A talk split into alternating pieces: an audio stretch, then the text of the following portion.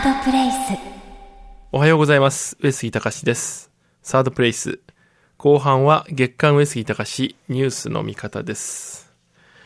えー今回収録は12月16日水曜日に行っています。えー今年最後の放送ということなんですが、2015年今年1年間振り返って私自身、えー久々にジャーナリズムとしてのですね、えースクープと、えーまとめというものがありました。ちょうど今ニュースになっている新国立競技場、えー新たにザハ・ハディド案を取り消して、えー、二計画案、伊藤さん、富雄さんと、それから、えー、熊健吾さん、えーこの案を中心に争われてますが、実はここに至るまでの、えー新国立での利権、えーさらに、えー不正などを最初にスクープしたのは、えー我々ノーボーダー、えーそしてニュースオペイド、えーそれから週刊リテラシーという MX の番組、えーそして私自身だったわけですが、ちょうど今年の初め、まあ、去年の終わりぐらいからこの問題について、えー追及を続けてきて、えー最終的には本も表しました。誰が悪いのか、新国立競技場という形で、不走者から出しましたが、まあ、そこに、えー様々な過去の経緯、えー石原慎太郎都政の頃からこの問題について、えー取材している私自身の、まあ、ジャーナリズムとしての、まあ、集大成という本を出したんですね。えーあまりにも書きすぎてしまって、えーメディアが恐れているて、えー全く紹介されませんが、えー実際はそこに、えー談合資料、えーなども含めて全部載っけてしまいました。まあ、こういう意味では、私自身の、えー今年2015年というのは久々にジャーナリスティックな意味での、この新国立の問題、えーこの本、そして、ノボダの報道をきっかけとして、えー2520億円というふうに決まっていた、あの国立競技場の金額を1600億まで下げたと。えーいわばジャーナリズム、メディアの力によって、小さいメディアですけど、それによって、えー皆さんの税金1000億円、えーこれ負けさせることができたということは、これは自分自身も誇りを持ってますし、我々のチームの取材ということも、えー非常に、えーうまく機能したなというふうに自画自賛をして、えー始まりたいと思います。上杉隆ニュースの見方。それでは今日のトピックスに参りましょう。えー軽減税率の適用品目が、まあ、政府与党の方でほぼ確定したと、えーいうことで、生鮮食品、それから、まあ、加工品も、えー食品については軽減税率ということになりそうですが、えー問題は、米味噌醤油新聞と言われて、新聞を軽減税率の対象にしろということで、え右は産経、左は朝日まで、え新聞業界、えーまあ、一斉に、え揃ってロビー活動をやっていました。えその圧力団体の、え新聞業界が、え圧力が功を奏したのか、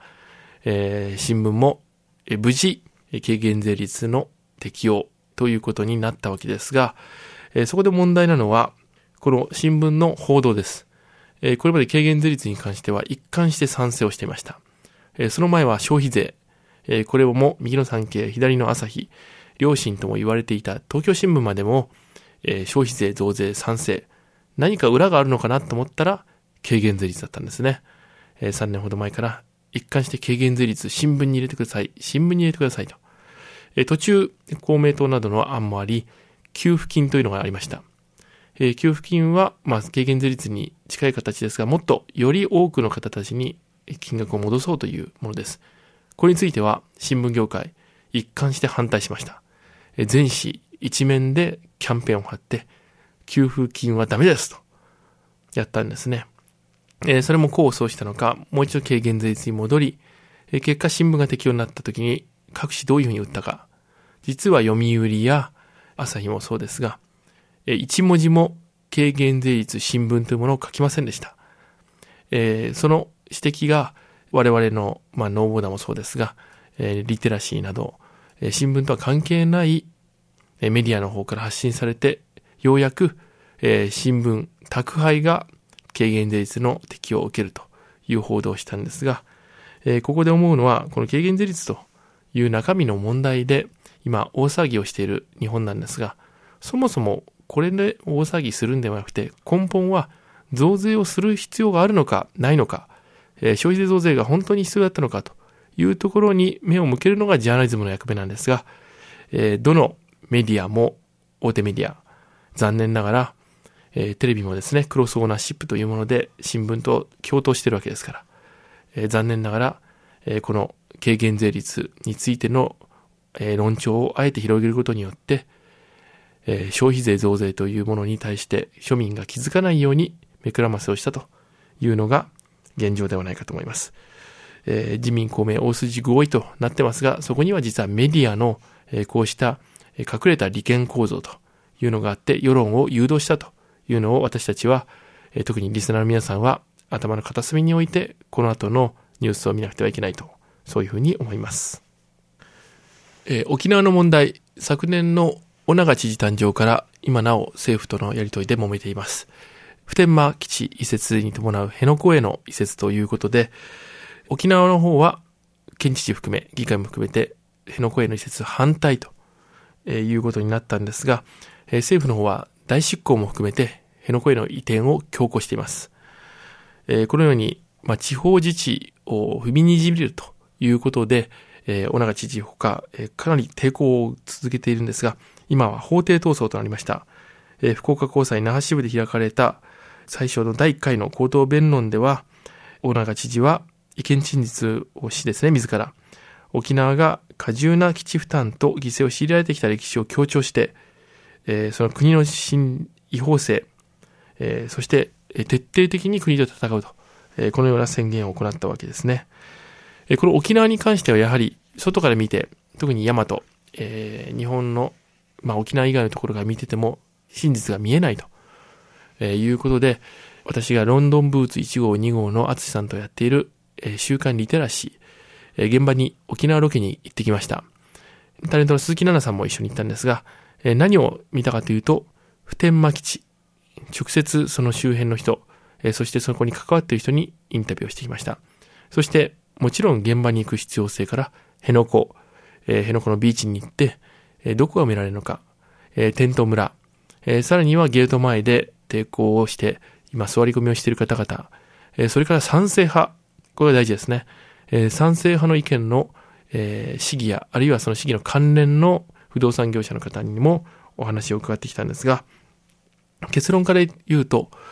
えー、東京で伝わっているような新聞やテレビの報道というのは沖縄の本質を表していないなというのが率直なところです。えー、とかく、えー、基地賛成派、移転賛成派と反対派がもう対立していて、沖縄は真っ二つに割れていると。このような印象を持っています。えー、ところが言ってみると実際は違うんですね。えー、反対派賛成派というのは実は全体の中で少数派で、えー、おそらくインタビューの感じとしては、8割ぐらいの人が中間派、つまりどっちでもないというような、えー、雰囲気が沖縄にありました。えー、特に宜野湾市長選、来年の1月、えー、まあ来月になりますが開かれますけど、えー、そこでは真っ二つに割れているんですが、えー、その意見を表明している人以外の人たちの声というのが実は最も多かったと。えー、このあたりは、やはり沖縄の人といえども言いたいことは言えないという、えー、雰囲気が漂っていると、えー、いうのが今回の取材の最大の成果じゃないかとえいうふうに思います。えー、とはいえ、もう一つ重要なことは、私たちが忘れがちなのは、沖縄対国の対立というところばかりに目を向けてるんですが、実はこの問題に関しては、もう一つ、えー、プレイヤーがいるわけですね。それはアメリカです。えー、日本の報道ではアメリカの海兵隊員、普天間の海兵隊員の声が一切ありません。えー、私自身がニューヨークタイムズにいた15年前は、えー、海兵隊の方にも話が来ました。ただ、これはもちろん匿名。そしてアメリカのメディアだからこそできたんですが、えー、当然ながらアメリカの、えー、4軍の、えー、軍法では、え、他国のメディアに答えることはこれ当然ながら軍法会議にかかって違法なので答えることはないんですが、やはり海兵隊員のことも少しはこの報道に上がってきてもいいんじゃないかというふうに思います。一つだけ言うと、海兵隊というのはアメリカの4軍、陸海空海兵隊とありますが、その中の最前線に行き、えー、沖縄の基地からかつてはベトナム、あるいは今はそうですが、アフガニスタン、イラク、などなど、いつ死んでもおかしくないとこに飛んでいくんです。えー、それを死ぬ直前、もしかして明日死ぬかもしれないという最後の地が実は沖縄なんですね。えー、そういう意味で海兵隊員たちは沖縄で駐留してるとえー、単純に遊びに来て、日本人を刺激するために来てるわけではないわけですね。彼らの生活や彼の人生ということを考えた場合、えー、単純に沖縄の二元論での対立というのはおかしいんじゃないかと。えー、そういう意味もあって、リテラシーのロケでは、そこを中心に話を聞いてきたということです。週刊リテラシーのその沖縄ロケの特番は、12月26日土曜日の午後5時から、え、生放送で行われますが、え、現在関東エリアのみならず、えー、キャスを使うと世界中、日本中で見ることができます。ぜひこの沖縄ロケの、え、成果をご覧いただければと思います。アメリカ大統領選挙が、えー、いよいよ佳境を迎えるのが来年の初めです。えー、現在、え、共和党、民主党、それぞれの候補者選定のために、え、アメリカでは連日ですね、もうこのニュースで持ちきりです。え、特に12月はですね、え、各党のテレビ討論会というのが行われますので、まあ、民主党はですね、今現在、オバマ大統領、これはまあやめますが、えー、最右翼と言われている、え、ヒラリー・クリントンさん、これ圧倒的に強いので、討論会も少しちょっと締めっぽい感じなんですが、一方で盛り上がっているのが、現在大統領選では野党の共和党です。共和党1位はですね、大富豪不動産王のドナルド・トランプさんだったんですが、一時、えー、下がったんですが、12月の CNN の討論でですね、えー、直前にムスリム排斥、要するにイスラム教徒はアメリカに入れるなと、えー、こういうような発言をしました。それは背景には、え、各地で起こる IS、ダーウィッシュの、え、テロ、え、そういうことに対して、もうアメリカの中でテロを起こさせないという意味で、その、まあ、宗教差別ですね。えー、それを堂々と発言してたんです。えさすがにニューヨークタイムズやニューヨークデイリーニュースもそうです。各紙ともに今回の発言だけはもうダメだろう。えー、これで、えー、トランプは落ちていくだろうと。そういうような観測がありました。ところが、蓋を開けてみると CNN の討論、トランプさん、なんと41%もの支持を集めてトップに返り咲き、えー、他の2位、3位、4位、まあ、8位、9位も含めて圧倒的な差をつけていると。えー、このような現状になりました。アメリカ自体が、えー、非常に感情的な時代に入ったのか、えー、このような差別が許されるのかという論調も多くなっています。メディアの中には、このままトランプを出していいのか、このまま出すこと自体がアメリカを傷つけることになるんではないかということで、えー、ドナルド・トランプさんの記事を書かない、あるいはテレビに出さないということも真剣に話し合われたわけですね。えー、アメリカはですね、マッカーシーといって、かつて赤狩りといって、共産主義者を徹底的に排除するという感情的な時代がありました。えー、そのマッカーシー時代を彷彿とさせるような、えー、この保守層の内向きの発言、これを許容するアメリカ、大統領選挙の争点が、このテロをきっかけとした、え排斥、排他主義ということに移っているというのは、えむしろアメリカに余裕がないことの表れじゃないかと、えそういうふうに思います。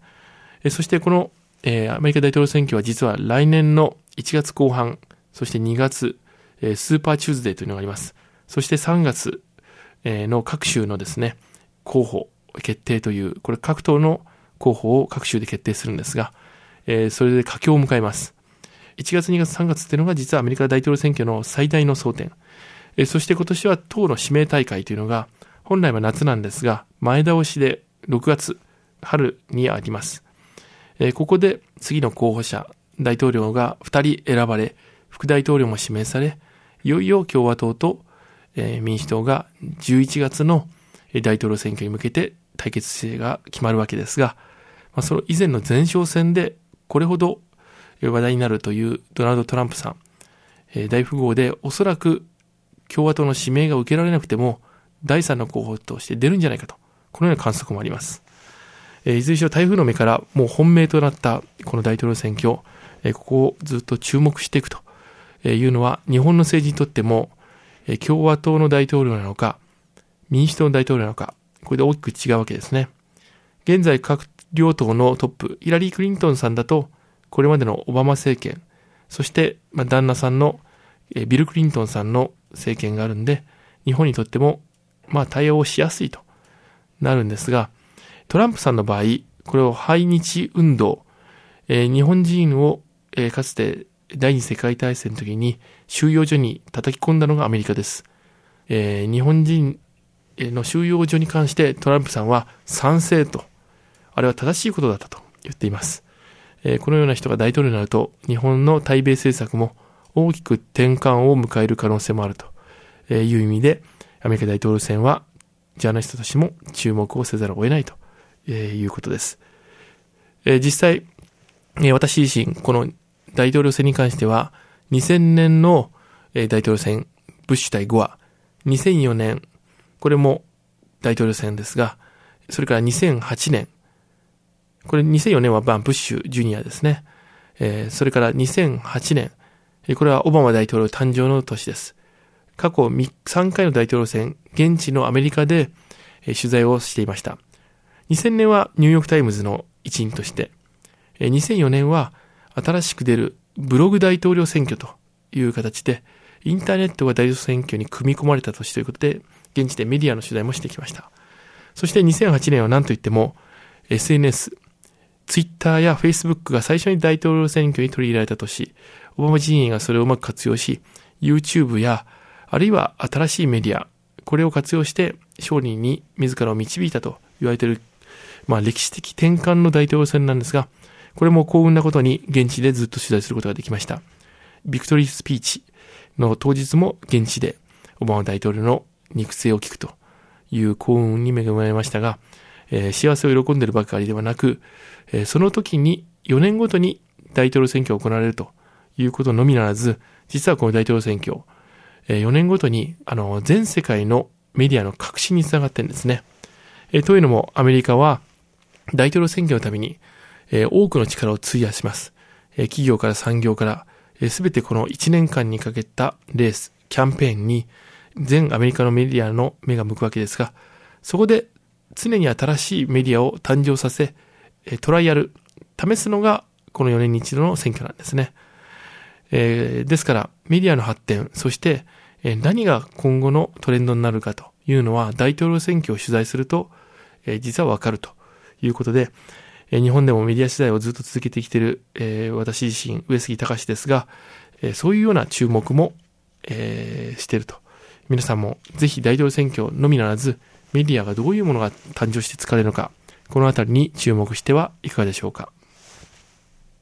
サードプレイス後半は月刊上杉隆ニュースの見方でお届けしています。2015年も、えー、終わりですが、えー、この2015年を振り返ると、やはり言論とか社会の多様性がどんどんどんどん失われた一年だなというふうに思っています。安保法制もそうですが、やはり安倍政権ができて非常に強い政権ではあるんですが、一方で一方向に走り出すということを是とするということで、えー、メディアも含めて言論の一元化がますます激しくなりました。一元化の先に何があるかというと、これは、えー、古今東西、歴史が証明しますが、言論や社会が一方向に向かうとその先に、えー、独裁が待っています。えー、独裁が登場するとどうなるか。えー、独裁というのは大体最初は笑って笑顔でやってくるもんですが、えー、それが蔓延するといきなり、えー、怒った顔に変わり、その先には排他主義、そして最後は戦争という最悪な状態になるわけです。えー、この一元化を消そうと思って、私自身、まあ、昨年からノーボーダーの中でニューズオペエドという番組を、えー、生放送の報道番組を立ち上げ、毎日、えー、午後4時から5時までの1時間、必ずゲストを呼んで、当事者ですね、しかも政治家や、えー、現場の人、えー、このオペエドを放送してきました。右も左も、えー、大臣も含めて上も、そして高校生まで出して、え、必ず当事者に聞く。そして生放送。これは報道の鉄則です。え、これを続けてきたわけですが、えー、何はともあれ多様性、え、片方にゆっくりしないと。え、それによって受け取る側が、多様性のある社会を作ることに寄与してもらえればということを続けてきたんですが、えー、今年の最後、12月25日の放送になりますが、そこでは特番を開きます。えー、特番は晩神といって、ロンドンブーツ1525の淳さんを委員長に、えー、番組審議会、えー、これをやるんですが、ちょっと本当の晩神と違うところは、普通の晩神は、えー、こんなこと言っちゃいけない、えー、コンプライアンスにかかる、そういうことやるんですが、えー、オペエドの晩神は過去の350回以上の放送を全部見て、えー、どこで自主規制をしたか、ここは、このコメンテーター、ゲストは自主規制をしましたね、というところを探します。それによって自由な言論と逆の方向に行ったことに対してチェックしようと。えー、こういう珍しい取り組みなんですが、それこそオプエドの体現してると。まさに小さいメディア、このサードプレイスと同じなんですが、それでも、え、やれることはやろうということで続けていきますので、ぜひ12月25日、えー、オペエドアーカイブでも見えます。えー、ご覧いただければと思います。以上、上杉隆でした。サードプレイス。